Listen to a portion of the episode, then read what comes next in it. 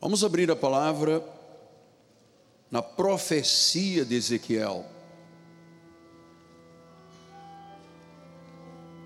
capítulo 47, versículos 8 e 9. Diz assim a palavra do Senhor, na minha Bíblia está na página 865. Então me diz: Estas águas saem para a região oriental e descem a Campina e entram no Mar Morto, cujas águas ficarão saudáveis.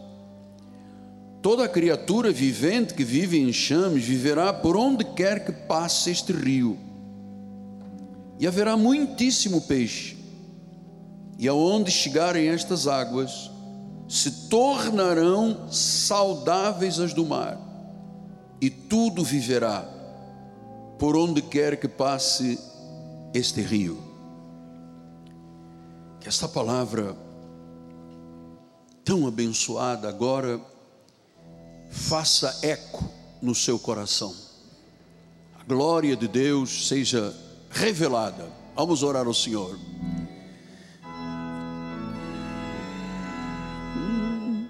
Pai amado e bendito,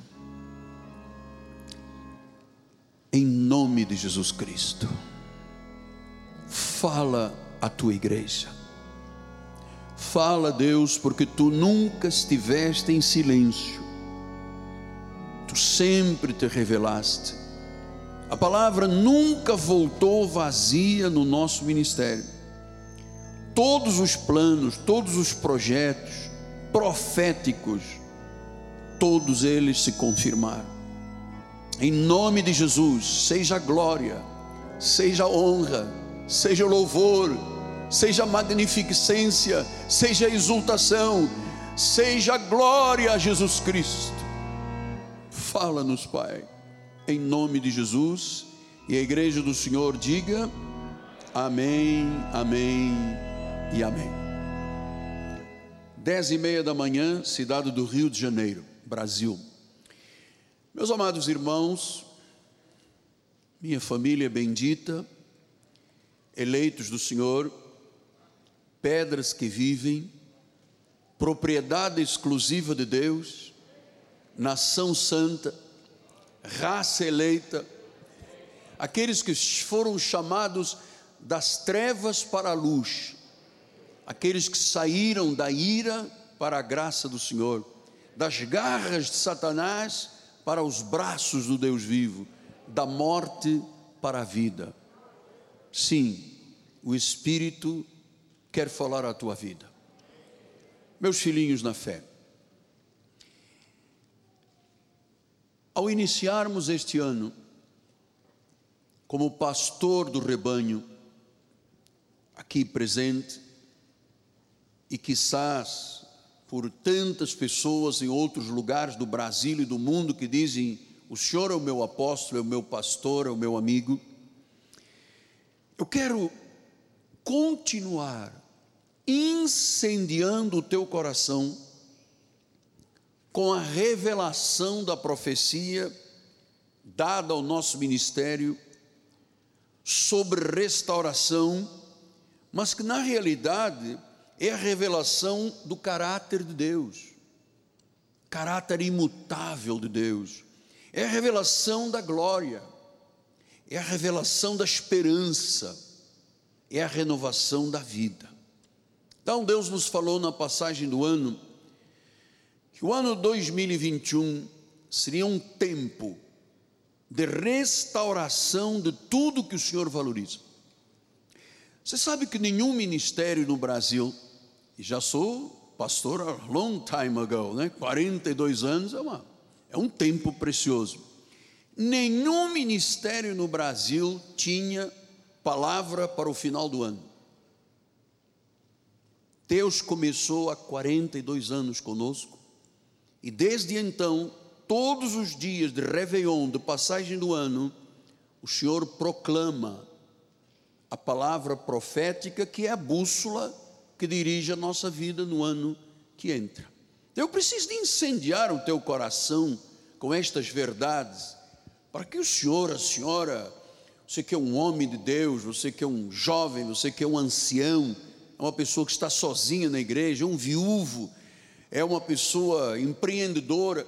Eu quero incendiar o teu coração com esta palavra restauração. Lembra-se o que disse Deuteronômio 32, 4? Eis a rocha.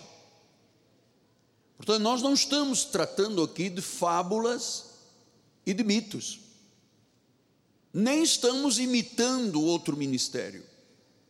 Nós estamos mostrando que Deus não está em silêncio e graças a Deus que nunca silenciará entre nós. Então ele diz: Eis a rocha. Agora, ouça, suas obras são perfeitas. Então, o que você vai desfrutar desta profecia é a rocha, é a perfeição. Todos os caminhos de Deus são juízo são justos. Deus é fidelidade. Não há nele injustiça. Deus é justo e é reto. Então eu engrandeço a Deus por tratar de um assunto que não é humano. É algo que o Espírito está impregnando na nossa alma, nas nossas emoções, no nosso coração sobre esta obra perfeita, sobre a justiça, sobre o Deus reto que fala. E ele nos falou sobre restauração. E você sabe que quando eu fui, estou repercutindo a mensagem, uma parte dela, claro. Quando eu fui buscar no original grego a palavra restaurar, o comentarista disse: é como um médico ortopedista que pega um osso quebrado e o realinha. Então, eu tenho na igreja o mestre Ciro, que faz coisas cênicas para a igreja, ele me criou dois ossos. Não é dinossauro, não, tá? então, o que, que a mensagem de restauração diz? Diz que a vida muitas vezes é como um osso que quebra.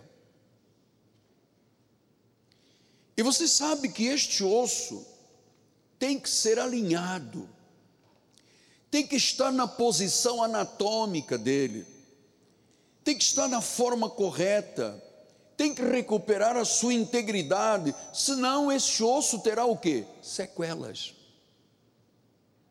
Se uma pessoa quebrar um osso da sua perna, um fêmur, uma tíbia, e deixar ao acaso, primeiro vai ter problemas de saúde, claro, né?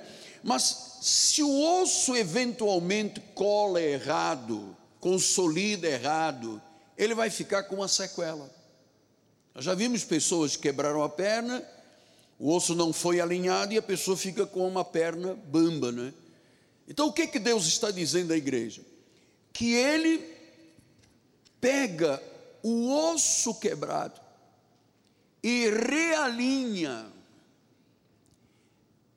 torna a posição anatômica, recuperará então a integridade e não haverá sequelas. Traga isto para a nossa vida agora.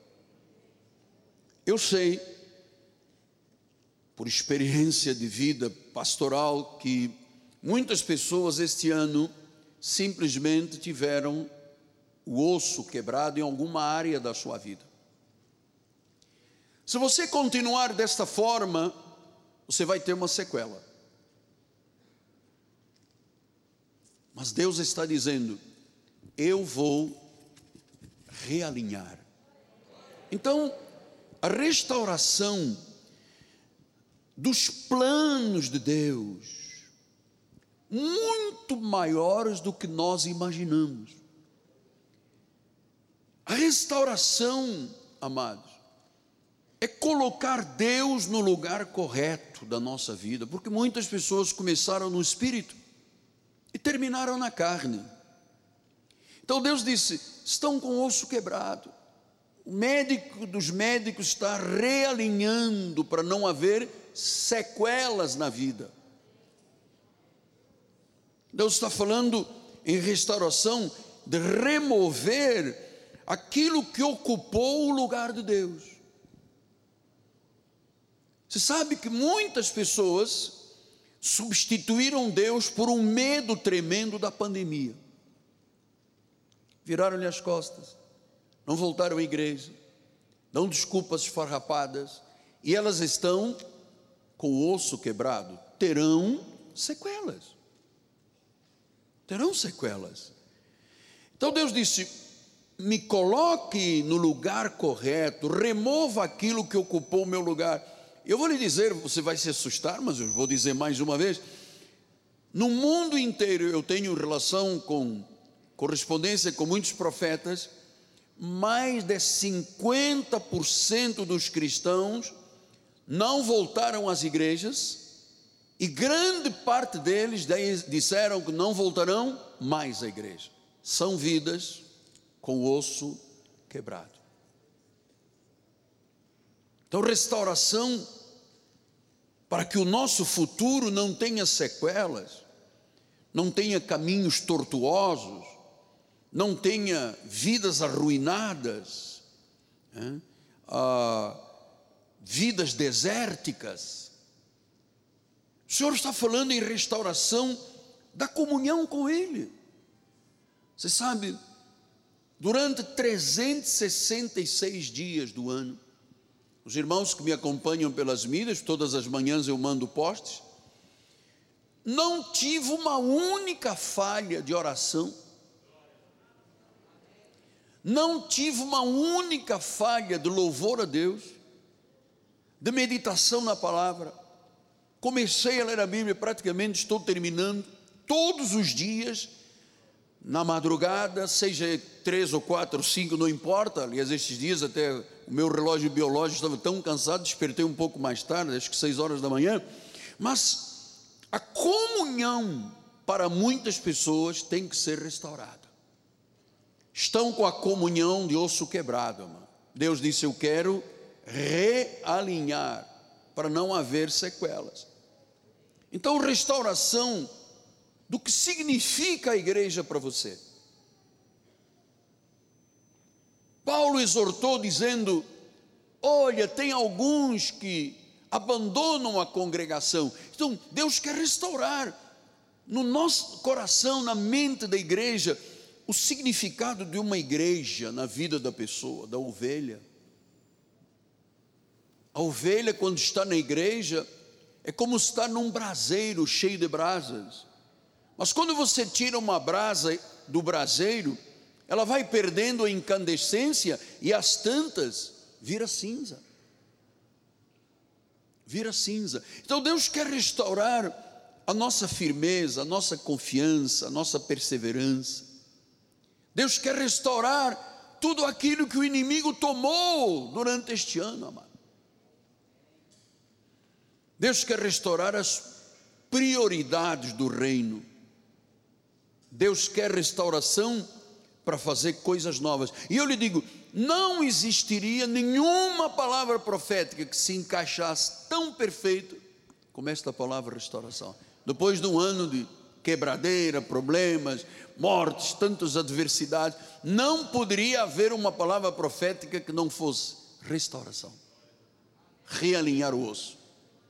Então, será uma obra de restauração contínua. Deus começou na passagem do ano, por isso nós estamos repercutindo.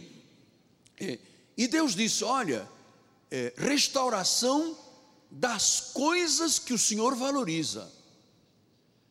Porque Deus não valoriza se você ficar aqui de 50 horas joelho batendo com a cabeça, ajoelhado no milho, é, é, sacrificando, passando semanas sem comer. Deus não valoriza nada disso, amado.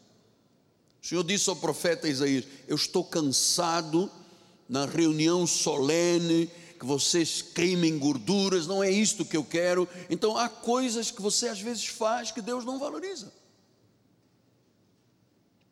Deus quer restaurar o que Ele valoriza, seus planos sagrados, amado, confiáveis, imutáveis. Deus quer restaurar os fundamentos, os alicerces. Por isso ele começou por dizer: a rocha Olha a rocha. Olha a perfeição de Deus. Então, pastor, mas o senhor, o senhor embasou a sua palavra profética, a minha não, a dele, num livro de um profeta, por quê? Porque Atos dos Apóstolos 3, 20 e 21 diz isso. A fim de que da presença do Senhor venham tempos de refrigério. Amados, eu vou lhe dizer a coisa que eu mais preciso, deputado Alexandre, é refrigério. Uma irmã me disse: é, minha vida em 2020 foi pancada, tiro e bomba. Nós precisamos de refrigério.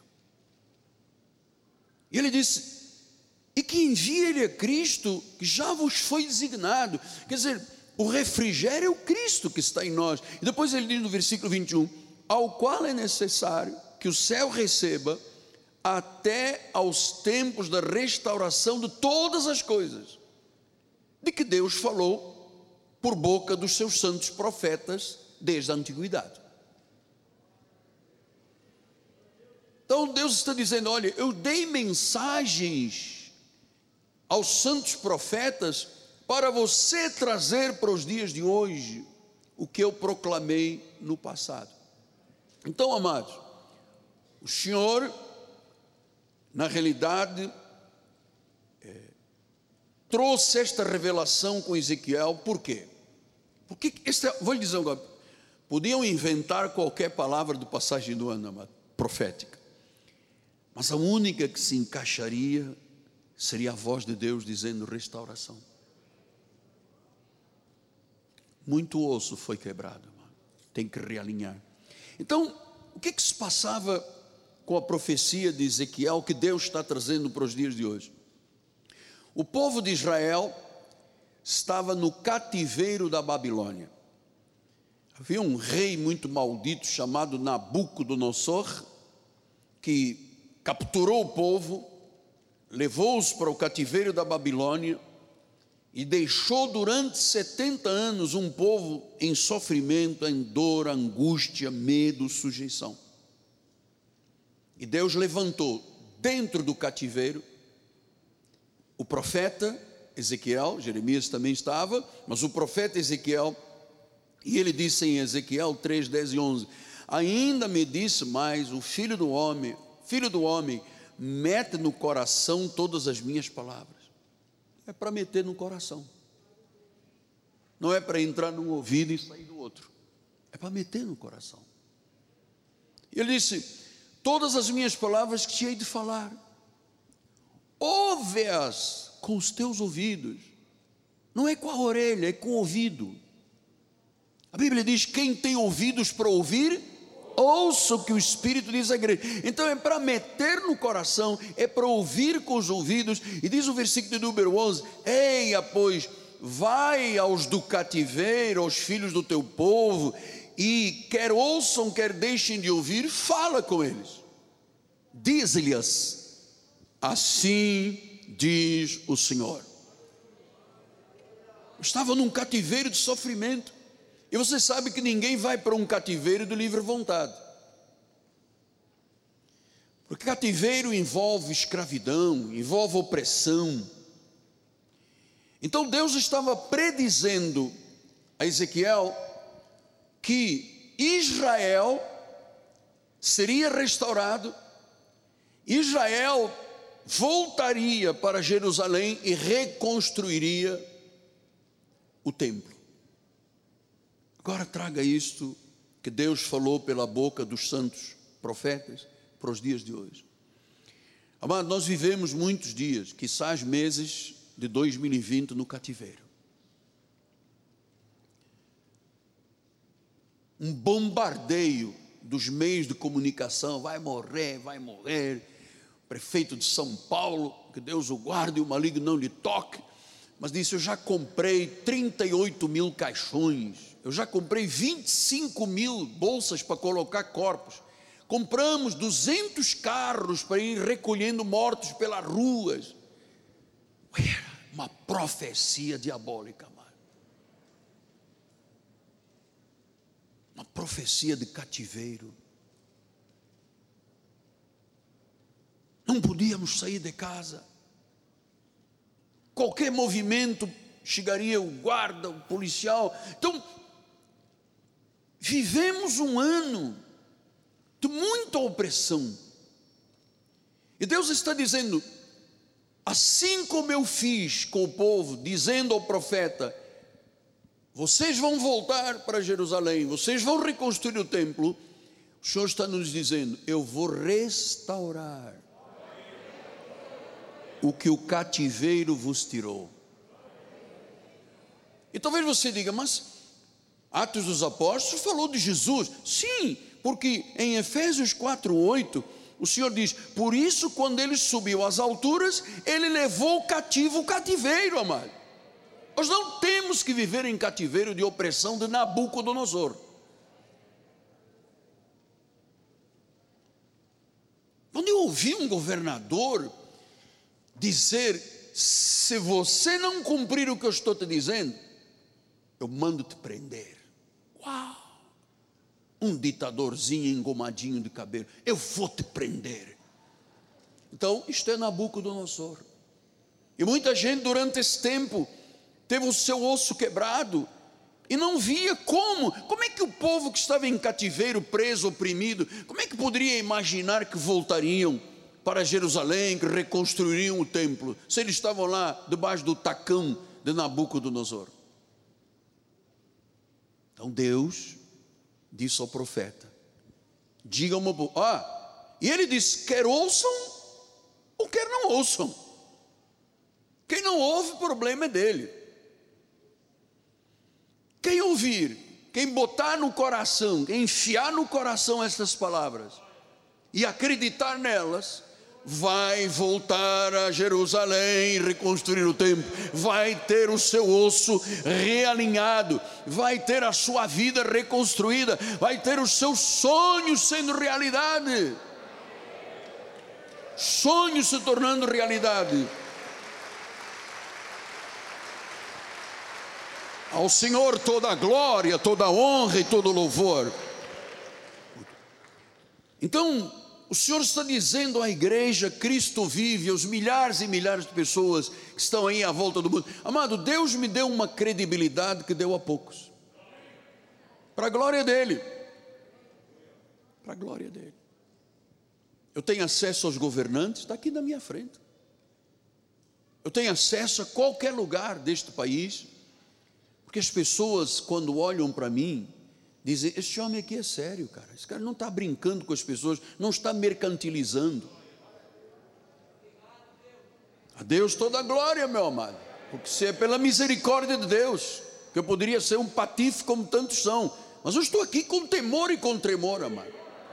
Temor e tremor, certo da minha missão. O Senhor diz: é tempo de restauração, é tempo de recomeço, é tempo de reconstrução, é tempo de realinharmos o osso quebrado, amado. Para não haver sequelas durante este ano de 2021, quizás lá para frente. A nossa vida tem que ter um alinhamento anatômico. O osso não pode ser colado ao contrário.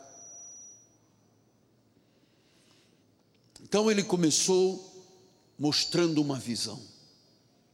Ele diz em 47:1 de Ezequiel. Depois disto, o homem me fez voltar. Lembra-se que Ezequiel estava tendo visões e revelações. Ele chegou a ver um rosto com quatro imagens, né? E Deus mostrando a sua soberania. E aí ele começa a entender como é que Deus faria isto. E eu quero muito que você entenda como é que Deus vai fazer isso na sua vida. Porque quando você abre o jornal, você fica desesperado, amado. Quando você vê as colunas sociais, as mídias sociais, pô, tem dias que arrepiam. Parece que já aconteceu o apocalipse. Parece que igreja não tem significado para as pessoas. Parece que Deus é apenas o Deus dos céus e não o Deus da terra, amado. Então ele diz: depois disto, o homem me fez voltar à entrada do templo. Então, amado, eu vou lhe dizer uma coisa com muita sinceridade. Tudo na nossa vida neste ano começa no templo. Entendeu? Começa no templo. E ele disse: Eis que saíam águas de debaixo do limiar, debaixo do altar do templo. E ele disse: Para o oriente, porque a face da casa dava para o oriente, e as águas vinham de debaixo do lado direito da casa ao lado sul do altar. Então ele está falando do templo, do altar. Tem gente que confunde e diz: não, mas o altar não serve para nada, é granito. Ouça, desde o tabernáculo sempre Deus falou através de um altar. Sempre. Se você conhece a Bíblia, sempre. Então ele disse que as águas vinham debaixo do altar do templo. Depois diz o versículo de número 3, ele começou a ver então que essas águas começaram apenas um filete, saindo do templo e do altar, começaram a ter uma certa dimensão. Então ele diz: saiu aquele homem para o Oriente, tendo na mão um cordel de medir, mediu mil côvados, que são 465 metros, e ele me fez passar pelas águas. E as águas inicialmente davam pelos tornozelos, pelos tobilhos, como dizem os hispânicos. Depois do versículo de número 4, ele diz: Mediu mais mil, mais 465 metros, e ele me fez passar pelas águas. As águas que agora já me davam pelos tornozelos, pelas rodilhas. Diz: Mediu mais. Você veja o progresso? Começou no tornozelo, foi para o joelho, ele disse: Agora, mediu mais e me fez passar pelas águas que me davam pelos lombos. Então você começa a perceber que os planos de Deus, ainda que às vezes comecem ah, de forma pequena, ah, mas o que Deus está dizendo é que do altar sai esta água que vai produzir na tua vida isto. O rio começa pelos tornozelos, pelos joelhos, pelos lombos, e diz o versículo número 5: mediu ainda outros mil, e já era um rio que eu não podia atravessar. As águas tinham crescido, águas que se deviam passar a nado, rio com o qual não se podia passar. Crescimento. Crescimento. E eu disse aqui no, na passagem do ano é, do latim, isto é um mistério tremendo. Mistério. Porque quando você olha, o que, que você vê? Porque eh, as águas miraculosas saíam do templo e transformavam tudo, e até a morte era transformada em vida. Então ele diz no versículo do número 8: Então me disse: Estas águas que saem do altar, que entram pelo templo, que saem pela porta do templo, que começam primeiro rasas pelo tornozelo, vão crescendo, passam os joelhos, vão crescendo e chegam aos lombos. E haverá um momento que eu já não posso andar, o rio já tomou conta de tudo. E aí, só nadando, pelo volume de águas. Agora vamos entender estas águas, amado. Jesus é a água da vida.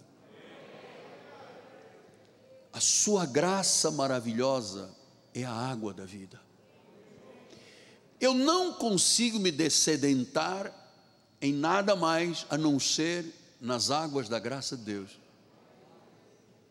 Então, diz que estas águas saem para a região oriental, descem a Campina e entram no Mar Morto. As águas do Mar Morto ficarão saudáveis. Mistério tremendo. Porque você sabe, não sei quantas pessoas aqui já foram a Israel, já foram a Jerusalém, conhece isso aqui? 25% do mar morto é sal.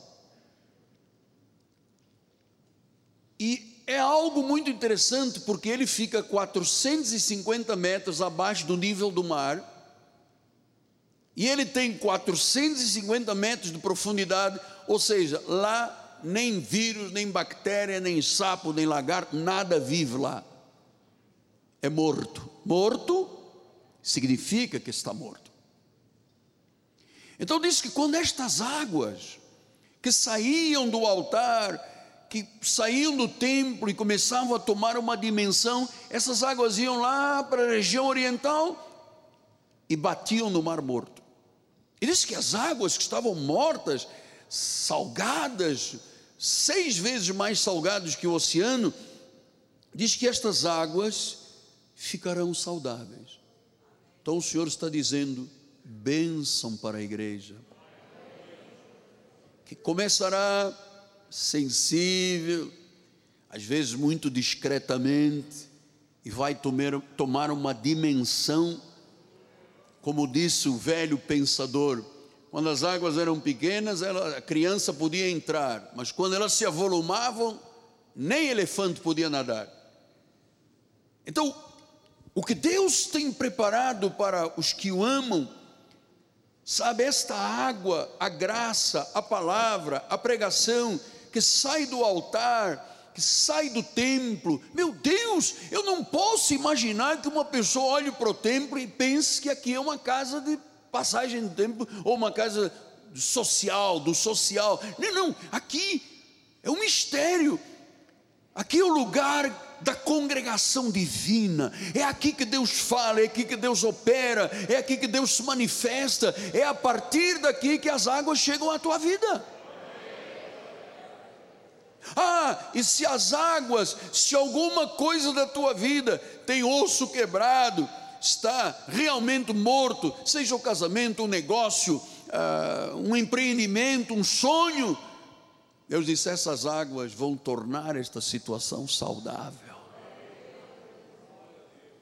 Versículo de número 9: Toda criatura vivente que vive em chamas viverá por onde quer que passe esse rio. E agora, aquele mar morto diz que haverá muitíssimo peixe, e onde essas águas chegarem, vão tornar saudáveis as do mar. Quer dizer, o mar morto é um mar pútrido. As águas são podres, são estagnadas. E ele disse: as águas vão tornar saudáveis as do mar, e tudo viverá por onde quer que passe este rio. Tudo.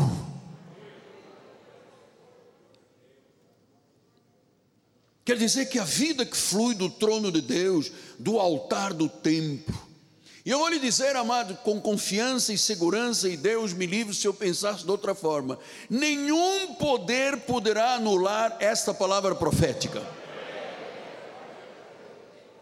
Nenhum. Então nós temos uma imagem, a primeira imagem do templo, do altar, das águas pelos tornozelos, pelos joelhos, pelos lombos, o crescimento, a restauração. Porque o povo estava no cativeiro, não havia esperança. Pastor, mas não tem vacina. Nossa vacina é Jesus. Pastor, mas um diz uma coisa, outro diz outra coisa, mas Deus diz a coisa certa. Os nossos olhos estão fixos em Deus. Isso tem que ser real para a sua vida, porque a água está saindo, está tocando na tua vida, está alinhando o teu osso, está trazendo vida e esperança aquilo que você disse ou pensou, 2020, ué, matou toda a minha esperança. Diz o versículo 10: junto a eles se acharão pescadores. Agora você vê, o mar estava morto, Agora já há pescadores, desde Angedi até Anglaim, haverá lugar para se estender redes. Estenda rede para pescar, da tua empresa, dos teus negócios, dos teus empreendimentos, dos teus sonhos, dos teus projetos. Eu não te disse se você quiser viver uma vida tranquila sem se chatear com nada, trabalhe para os outros o resto da vida. Mas se você quer viver uma vida bem-sucedida, trabalhe para você. Porque, amado, você recebe de Deus uma rede, e onde essa rede for lançada, estendida a rede, diz que o peixe, segundo as suas espécies, será como o peixe do mar grande, multidão. Quer dizer que haverá uma colheita extraordinária? Sim, haverá uma colheita extraordinária. Diz que a multidão excessiva. Agora, apóstolo, eh, só me diga uma coisa assim em particular que ninguém nos ouça. E o senhor disse que há pessoas, ou houve pessoas que começaram no espírito ano e depois terminaram na carne. Como é que ficou isso? O senhor disse: tem gente, não arredou o pé daqui. Eu recebi uma vez uma irmã no WhatsApp, ela disse: Eu disse, irmã, a senhora já tem idade, por favor, não venha, fica em casa. Ela disse: O senhor não me obrigará a ficar fora do tempo, eu vou entrar na marra. Eu disse: Pô, entre na marra, a porta está aberta. Porque a consciência do sagrado, mas isso não se brinca, com Deus não se brinca, cara. Com Deus não se brinca. Tem muita gente que ouviu muita coisa durante o ano, entrou num ouvido, saiu do outro, continua com as mesmas posturas, não há milagre, não há nada. Quem são essas pessoas? Diz o versículo 11: Os seus charcos, charcos à volta do rio, do mar morto, os seus pântanos, não serão saudáveis. Só onde a graça, só onde o rio que sai do altar, chega, e diz que serão deixados para o sal. Então o Senhor estava me mostrando que o morno, o infiel, o murmurador, o que tem um desconfiômetro de Deus, que acha que a Bíblia, tudo bem, mas ela é antiquada e nós precisamos dar um jeito nessa Bíblia, apóstolo, nós temos que atualizar. Agora, onde diz marido e mulher, não, pode ser marido com marido e mulher com mulher, nós temos que atualizar. Deus está equivocado, isso é o Deus do passado. Amar, nunca diga isso, que é o Deus do passado, Ele é o mesmo de ontem, Ele é o mesmo de ontem, hoje e para sempre. Hum. Então, as pessoas que quebraram as alianças, Vão ficar no charco. Vão ficar no pântano. Vão ficar na vida morna. Um dia acredita, um dia não acredita, um dia ama, um dia não ama. Isso, não estou falando a ti, estou falando aos que estão lá fora, que estão ouvindo e dizendo: Puxa, minha vida, realmente o apóstolo tem razão, cara. É um, é um osso quebrado, é um mar morto, não tem, é pútedro, não tem nada. Agora ele diz no versículo número 12: Junto ao rio, as ribanceiras de um lado e do outro, nascerá toda sorte de árvore que dá fruto para se comer. Não fenecerá, não envelhecerá a folha, nem faltará o seu fruto. Nos seus meses, janeiro, fevereiro, março, abril, maio, junho, julho, agosto, setembro, outubro, novembro, dezembro. Não amado, nos seus meses vai produzir novos frutos. Lembra que começou primeiro no tornozelo e depois chegou ao joelho, depois chegou aos lombos. Então, ele diz: vai produzir novos cada mês, porque as suas águas saem da onda, da televisão, da novela das oito. Não, as águas saem do santuário. E o seu fruto é o alimento. E a sua folha é o remédio. Quer dizer que nós temos alimento e remédio para o mundo, nós temos alimento e remédio. Nós estamos dizendo àquele povo: Ah, Deus está dizendo que você aí no cativeiro vai sair, vai voltar para Jerusalém, vai ser livre de Nabucodonosor, vai reconstruir o templo. Amado, isso aqui é verdade ou não é verdade para a sua vida? É verdade. Então nós temos que ir fundo este ano nas coisas do Espírito. Você sabe, ah, é como limpar um closet. Se você não dá um espaço para coisas novas, teu closet, teu guarda-roupa, não vai ter lugar para nada. Porque eu conheço, bem, a minha mãezinha fazia isto, algumas irmãs em Portugal, minhas amigas fazem. Ah, minha mãe dizia: Olha, eu tenho este vestido aqui, já tem 32 anos. Uma irmã, que hoje é nossa bispa amada, minha mãe na fé, um dia chegou com um vestido muito bonito, com uma capinha, ela disse: Isto aqui é da Fundação da República. Sim. Aí você às vezes tem que pegar e fazer como eu faço e a minha esposa faz. E já está, tira, tira, tira. Se eu não tirar o velho, como é que eu posso colocar o novo? Tem que limpar o closet. Mas eu gosto de ser um acumulador. Eu tenho coisas guardadas ainda quando o presidente chamava-se Getúlio Vargas. Eu guardo papel, sabe aqueles papel, chamado papel podre, aqueles títulos do governo, eu guardo lá, não sei para que serve, mas eu guardo lá. Aposto, eu tenho coisas do tempo do Caprandangas. O senhor não sabe quantas coisas. Olha, mude de casa e você vai saber quantas coisas você tem para jogar fora. É um caminhão. Então o que, é que você faz? Tira os velhas, velhas ideias, os velhos preconceitos, as velhas dúvidas e coloca o novo. Coloca o novo. Então, o Senhor está falando sobre restaurar o que Deus valoriza. Isto vai trazer um impacto eterno. É sobre a rocha. São águas vivas, são águas da vida. Só Jesus. Eu vou lhe dizer: ninguém nesta terra conhece águas semelhantes. Ninguém. Água que dá vida água que sai do templo. Então 2021 é um tempo de novos começos, de restauração, de valorizarmos o que Deus valoriza.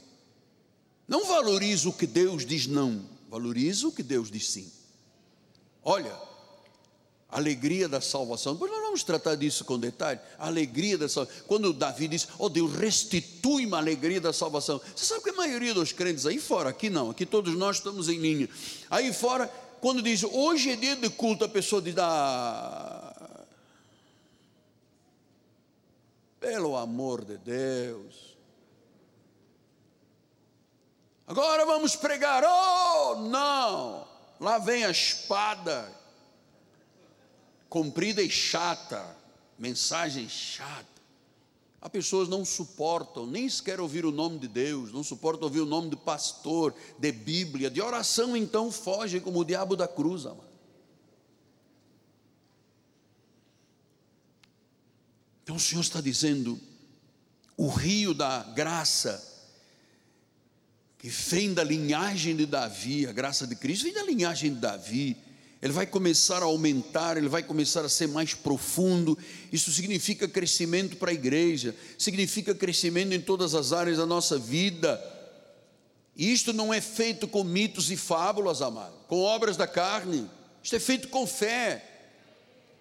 Isto é receber a palavra, é tomar posse da palavra. Então Deus vai reverter fraturas, vai alinhar a vida, vai renovar relacionamento com Deus, às vezes são pequenos começos que já começaram na passagem do ano, já está fluindo. Então diz que a água que emerge do Santo dos Santos, é, você sabe que esta água que emerge do Santo dos Santos vem de uma palavra hebraica, mupakin. Mupakin. Mupakin é como você ter um vidro com água, você abre e entorna. Mupakin. Então diz que essas águas que saem de um pequeno vidro, depois elas se tornam num grande rio que onde houver morte ele chega lá e tudo se torna saudável. Então Deus está falando do fluir, da água que emerge, do mupaquim.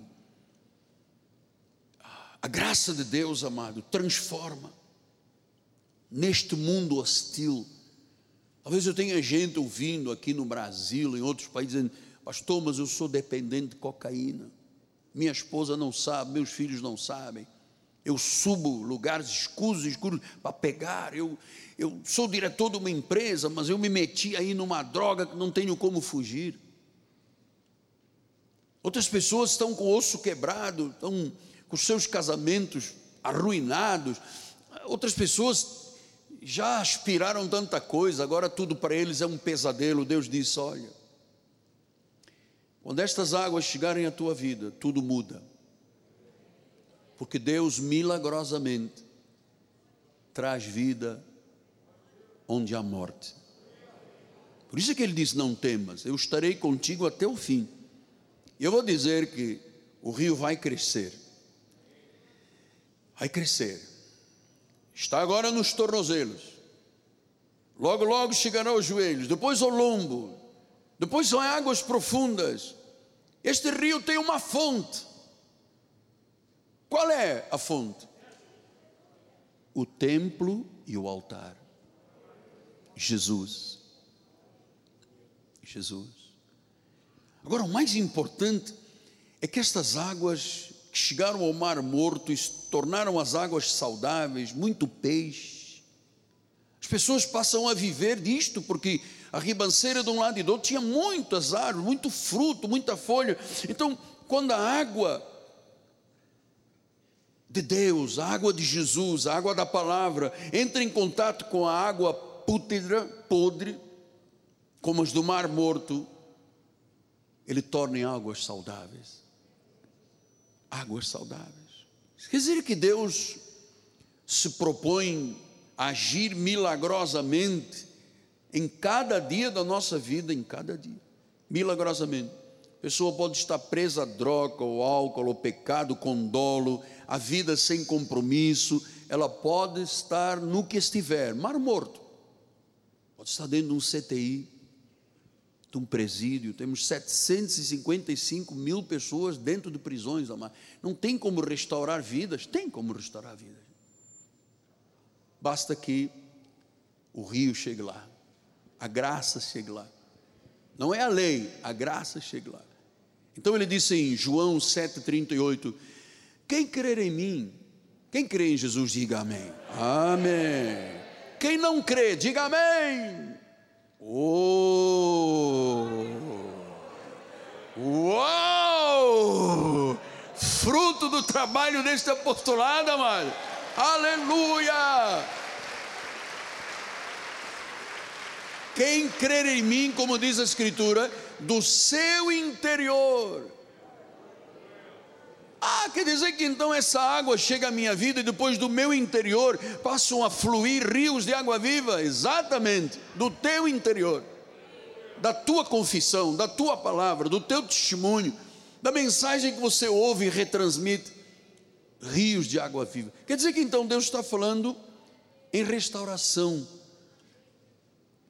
Deus está falando de uma história de novos começos. Então, nós estamos aqui no primeiro dia do ano eclesiástico para começar o novo, para recomeçar. E você sabe que às vezes isso é tão importante eu lhe dizer, por isso nós precisamos de repercutir, é que às vezes a vida se torna tão incapaz, tão incapaz, tão diminuta, e às vezes a pessoa pensa, mas eu posso sair de uma incapacitação para uma vida vencedora, de herói? Claro. Aliás, é isso que tu és, um herói. Quem, é que tinha, quem teve a capacidade de ultrapassar um ano de densas trevas, senão os heróis? Mas eu queria agora, nesses minutos finais, de falar como exemplo. Então vamos lembrar que a profecia foi Deus dizendo pelo profeta ao povo que estava no cativeiro com Nabucodonosor: a esperança. Eu vou fazer vocês voltarem a Jerusalém, vocês vão reconstruir o templo. E vai acontecer um fenômeno: é que do templo vai sair a água que vai dar vida ao mar morto. Que palavra que se encaixasse melhor? Não. Então eu quero lhe falar em alguns poucos minutos sobre a vida de um homem muito falado e propalado em muitas igrejas, chamado Gideão. Você sabe que Gideão era um homem que se sentia incapaz. Um homem que estava lá, dizem Juízes 6:11, veio o anjo do Senhor, assentou-se debaixo do carvalho que está em Ofrá, que pertencia a Joás, o Abias Rita. E Gideão, seu filho, estava malhando trigo no lugar para pôr a salvo dos medianitas. Então, o povo de Neste momento de Gideão, o povo estava sendo assolado pelos midianitas. Ele estava manhando trigo para esconder, por quando eles vinham, tomavam posse de tudo que era de Israel. Versículo 12. Aí chega o anjo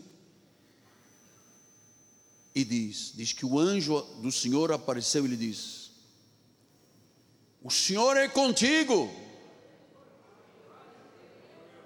Tu és um homem valente. Gideão disse: Eu? Então imagine o anjo chamar a Gideão, uma pessoa covardada, com medo dos medianitas, Deus dizendo: Você é um homem valente, Deus é contigo. Primeira reação de uma pessoa que está acovardada é dizer: Eu? Eu não mereço. Eu nasci pobre, eu vou morrer pobre. Vovô já era assim, papai também passou por isso. Isso tem uma linha na minha vida de maldição. Amado, se está uma linha de maldição em alguém aqui, seja agora paralisada e quebrada, amado. Aí mostrou a personalidade de Gideão, no versículo número 13, diz: Respondeu-lhe Gideão: Ai, Senhor meu, se o Senhor é conosco, aí já começou a pôr dúvidas em relação a Deus: O Senhor é conosco, por que, que nos sobreveio tudo isto? Muita gente perguntou: onde está Deus? Tem pandemia. Por que, que isso sucede? E que é feito todas as tuas maravilhas que os nossos pais nos contaram? Não nos fez o Senhor subir do Egito? Porém, agora o Senhor nos desamparou, nos entregou. Você veja uma má confissão. Olha, eu sou pobre, nasci pobre, vou morrer pobre. Eu não estudei, nunca vou estudar. Já imagina eu ser um comerciante, um empreendedor. Não dá, apóstolo. Eu, isto já é uma herança. Afinal, eu me sinto desamparado por Deus, por todos os irmãos, enfim. E ele diz no versículo 14: Então se virou o Senhor para ele e disse: Vai nessa força. Sou eu que sou contigo. Livra Israel da mão dos midianitas. Porventura não te enviei eu? E ele diz no versículo 15: Ai, Senhor meu como é que eu vou livrar Israel? A minha família é a mais pobre de Manassés. E eu? Eu sou zero à esquerda da vírgula. Eu sou o menor da casa. Minha família não tem jeito, é uma herança maldita. E eu sou menor. Como é que eu agora vou enfrentar os midianitas? Então você veja uma pessoa acovardada, amedrontada, limitada Deus falando com ele, ele reclamando de Deus, achando que Deus tinha virado as costas, que Deus não existe, senão nós não estaríamos assim. E Deus disse: Você vai. Você não pode. Não pode, porque minha família é a mais pobre. Senhor, a pior casa deste lugar é a minha. O povo mais mal vestido é o meu. Nós não temos nem comida. Olha, eu me sinto um cara tão inferior dos outros. Como é, que, como é que tu queres que eu faça isso se eu sou o menor? E diz o versículo 16: Tornou-lhe o Senhor. Amado, você sabe que Deus nunca desiste de uma pessoa. Não desiste, não pode desistir. Ah, se eu não quiser, Deus bate a porta, se eu não abrir, Ele vai e escolhe o meu vizinho. Oh, oh, oh, oh, oh. Tira cavalinho da chuva, não existe isso. Quando Deus tem um plano na vida de uma pessoa, ela pode estar em cima de um cavalo a caminho de Damasco, com chamas de vapor draconiano, e Deus diz: Ah, agora sou eu. Cai do cavalo.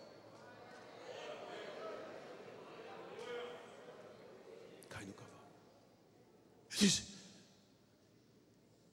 Paulo, Saulo, por que, que você me persegue?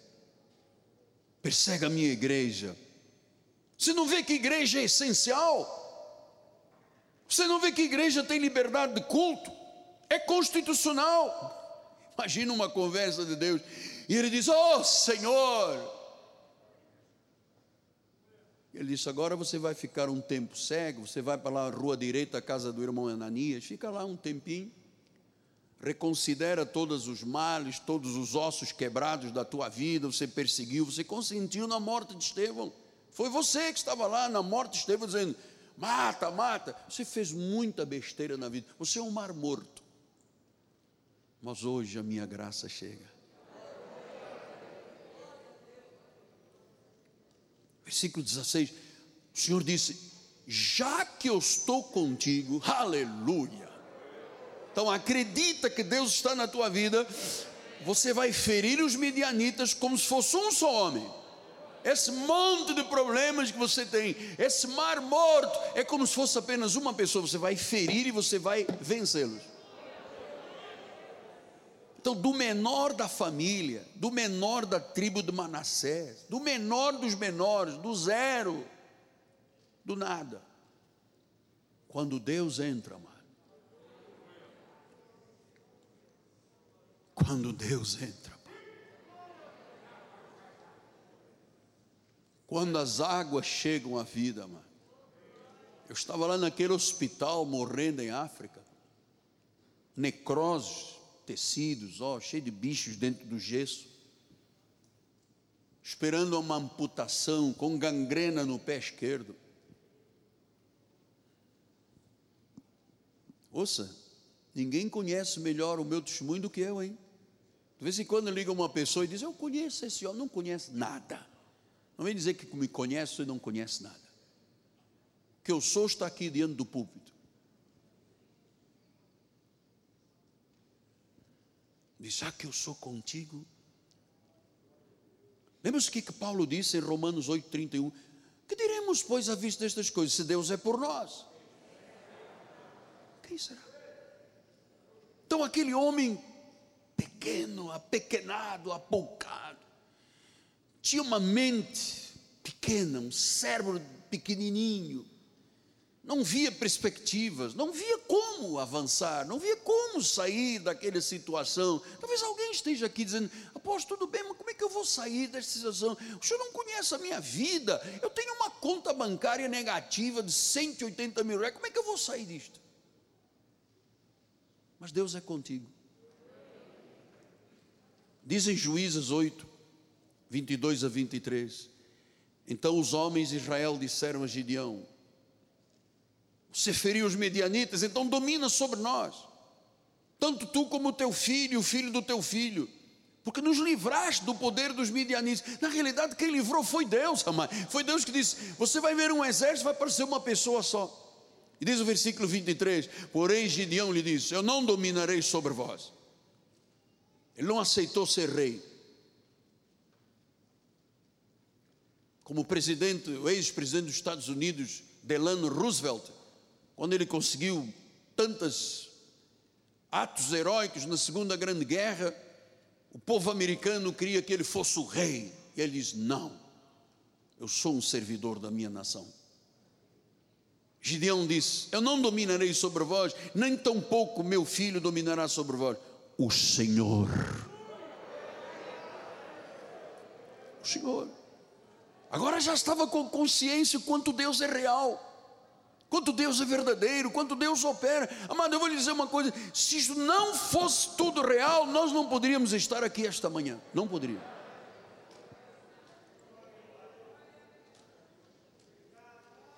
Então quer dizer que aquele homem zero, agora era um herói, sim, por quê? Porque Deus criou um dia de restauração na vida dele. O dia de restauração. Ele passou a valorizar o que Deus valoriza.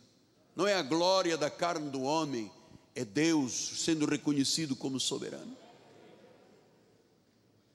Então, neste momento, eu declaro que esta palavra profética, que começou como um pequeno filete de água, saindo do altar, pelo templo, chegou à tua vida. Que restauração, só tu e Deus sabem o que precisa de ser realinhado, o osso consertado, voltar à anatomia inicial dele para não ter sequelas. Só você e Deus. Às vezes nem a esposa sabe, nem o marido sabe. Só você e Deus. Mas que neste momento, esta graça maravilhosa de Deus, essas águas da vida, que um dia chegaram lá naquele hospital, me tiraram da morte, literalmente da morte, da condenação.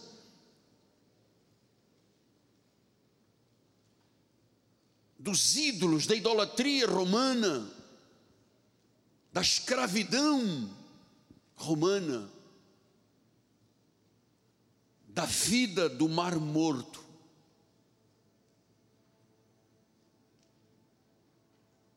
Para águas saudáveis. Oh Deus, Deus, tu nos amas, como ninguém nos ama. Tu provaste o teu amor por nós naquela cruz. Tu nos cobres com o teu sangue, Pai. Nós não nos deixaremos enganar com as mentiras deste mundo, com as mentiras do diabo que veio para matar, roubar e destruir. Nós, nesse momento, na autoridade do nome de Jesus, nós repreendemos, nós paralisamos todo espírito de doença, todo espírito de enfermidade, todo espírito de morte, todo espírito de incapacitação, todo espírito de medo, de crise, assim como Gideão estava vivendo. Senhor, não permitas que nós aceitemos o que for contrário à Bíblia, Pai. Paralisamos pelo sangue de Cristo toda obra satânica e diabólica, Pai. O sangue de Jesus está sobre a nossa vida. É o seu espírito, não é por força, não é por por poder do homem, é pelo Espírito Santo, e nós não roubaremos a tua glória, és tu, és tu, ponto, Senhor.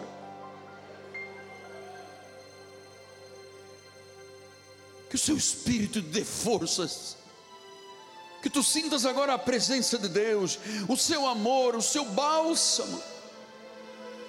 Jesus tem poder, Eleaz é o único que tem poder para transformar águas mortas do mar morto para a vida saudável.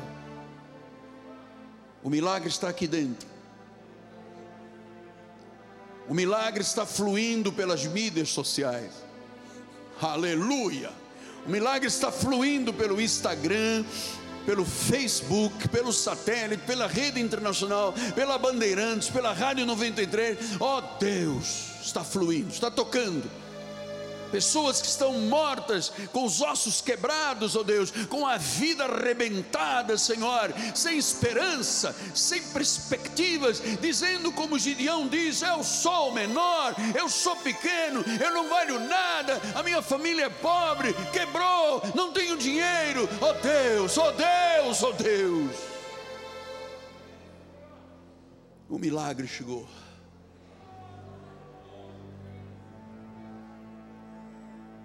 O milagre chegou. O milagre chegou. O milagre chegou. Aleluia. O milagre chegou.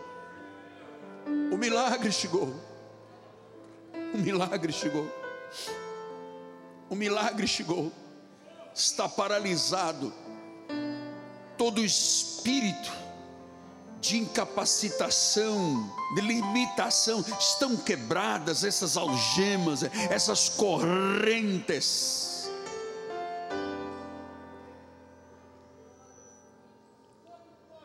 Oh, aleluia, oh, aleluia, Deus, está fluindo pessoas aqui se erguendo na fé, restaurando seus, sua relação com Deus, seu comprometimento. Há pessoas aqui que foram alvos de obras satânicas e diabólicas, às vezes um principado, uma potestade, um dominador deste mundo, uma força espiritual do mal, mas neste momento estamos revestidos da armadura de Deus. Praga nenhuma chegará à nossa tenda. O Senhor dá ordens aos seus anjos. A sua verdade é pavês e escudo. Ele já disse aos anjos: guardem para que eles não tropecem.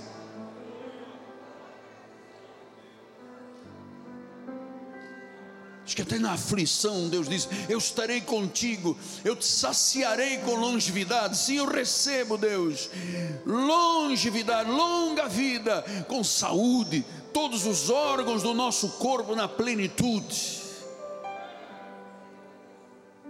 A nossa casa vitoriosa, os negócios vitoriosos, o ser humano, você com você vitorioso. Tira esse pensamento da tua mente de que tu és o menor da casa de Manassés e és o mais pobre. Tira isso, achando que não tem jeito a tua vida, a tua empresa, os teus negócios, o teu casamento. Show disso da tua vida.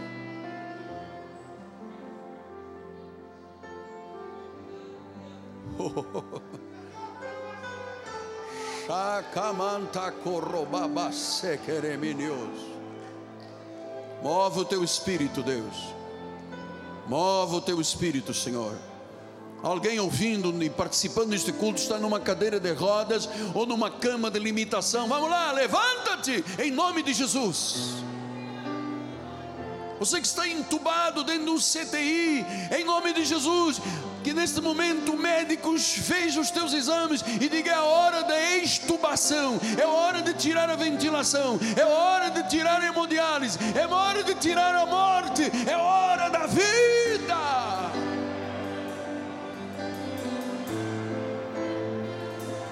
Hoje o meu milagre. Crê.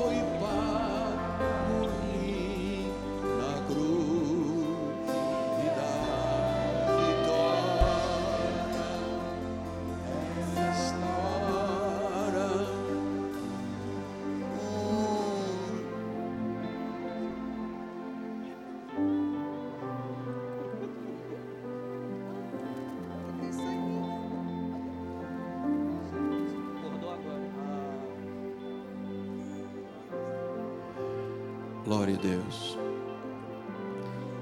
Nossa netinha vem participar da ceia, hein? Saudável, milagre. Milagre. Diga assim: Hoje o meu milagre já chegou.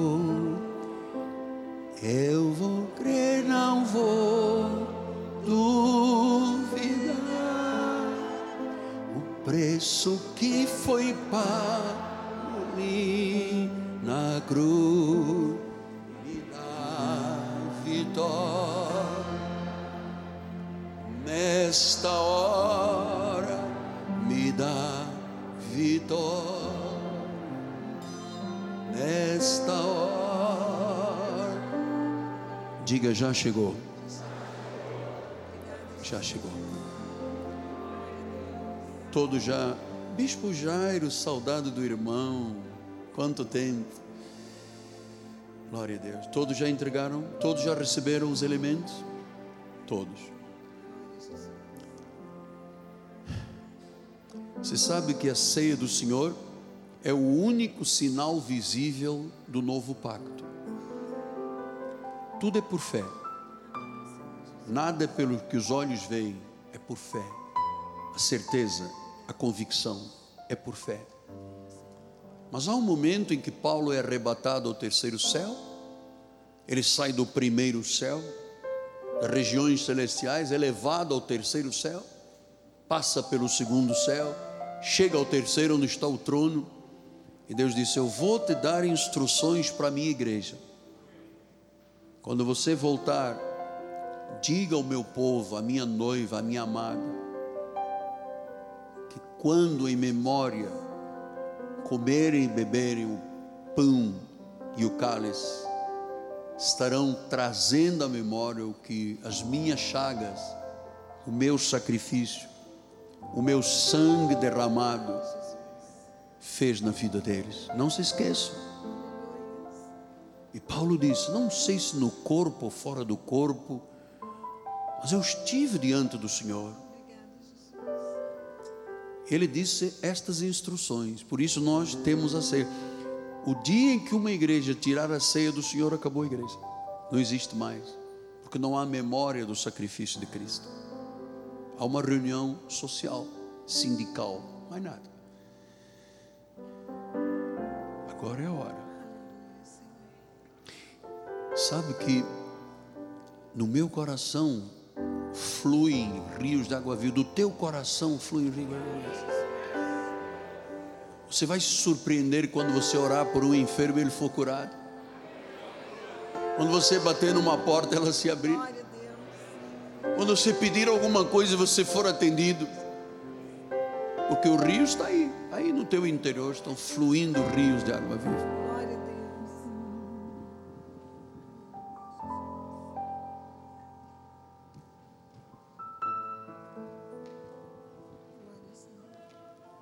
Naquele dia, naquela noite, a paixão, o sacrifício se aproximava. O sacrifício perfeito, que ele tomaria sobre si o castigo, a dor, a maldição, a doença, a enfermidade, a morte. Ele se fez pecado para que nós nos tornássemos justiça de Deus. Não foi Moisés que fez isso. Moisés era fiel ao povo dele. Jesus é fiel à sua igreja. Eu abençoo o pão, faço como Jesus, parto e digo: Este é o meu corpo.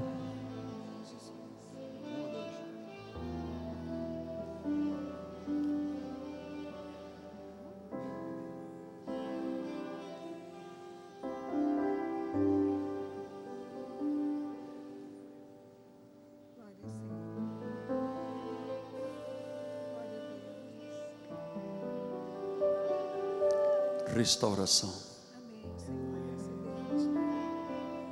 O realinhamento do osso quebrado. A vida em linha com a vontade de Deus. saída do cativeiro.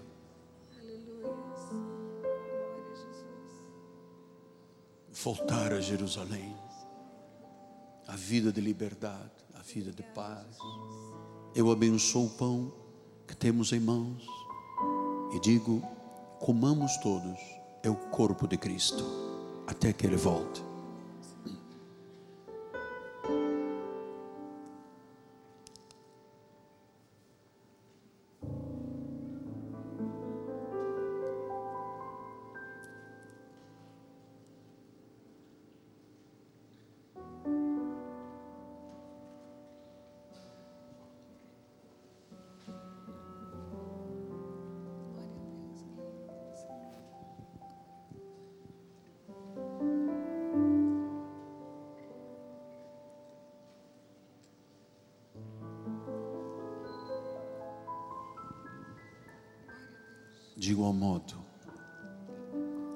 Tendo tomado o cálice em suas mãos, o abençoou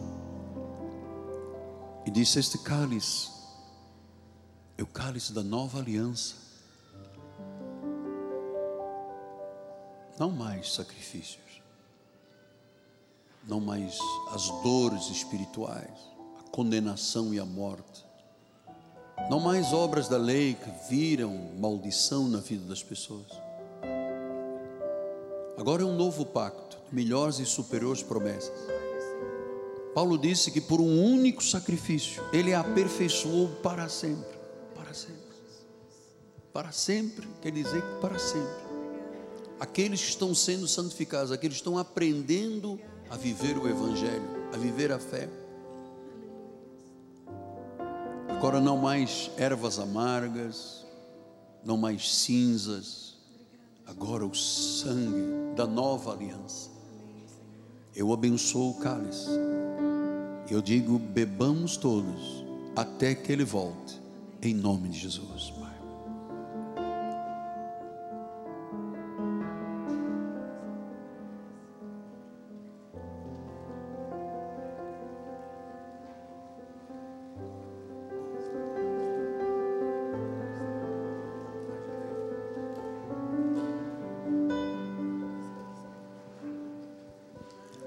Esse cálice é descartável. Se você quiser levar de recordação, senão nossos pastores vão agora recolher. Hum, eu sei que foi pago um alto preço para que contigo eu fosse um meu irmão.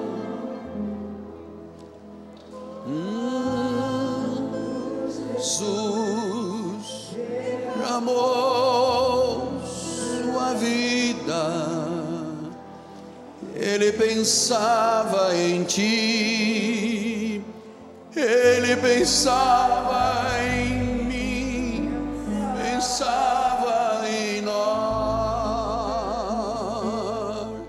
E nos via redimidos por seu sangue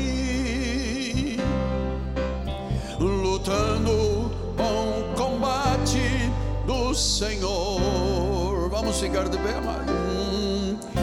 Lado a lado, trabalhando, sua igreja edificando e rompendo as barreiras pelo amor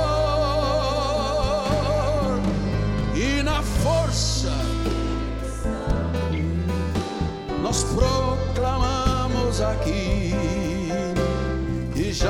foi pago o preço de sermos um só coração no Senhor e por mais elas estão paralisadas, Pai, derrotadas e despojadas. Os nossos olhos em Cristo unidos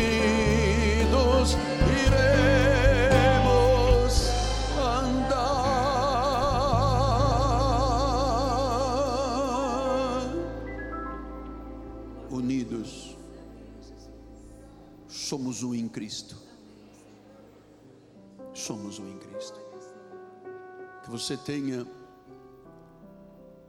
o resto do dia feliz. Que você realmente tenha tomado posse do que Deus disse, do que Deus revelou. Que não haja nenhuma área de mar morto, todas as áreas da sua vida são águas saudáveis. Eu recebi isso, amado. Águas saudáveis. E que você desfrute deste ano na plenitude da bênção de Cristo. Você recebe essa palavra? Eu recebo e tomo posse. Nossa bispa vai impetrar a bênção final. Glória a Deus, com alegria, levante suas mãos. Obrigada, Senhor, por este primeiro domingo do ano de 2021, Senhor, porque nós já começamos a ver, Senhor, as tuas manifestações, Pai. Nós já te louvamos, Senhor, porque esse rio fará com que tenhamos peixes excessivamente nas nossas vidas, Pai. Põe agora os teus anjos a nos guardar, a nos livrar de todos os males, Senhor, dos que vemos e do que, dos que não vemos, Pai. E nós sairemos daqui felizes, reanimando, Senhor, reavivando o teu dom que há em nós, Pai. Porque a jornada é grande e a vitória é nossa, em nome de Jesus. Graça e paz, feliz ano novo, em nome de Jesus.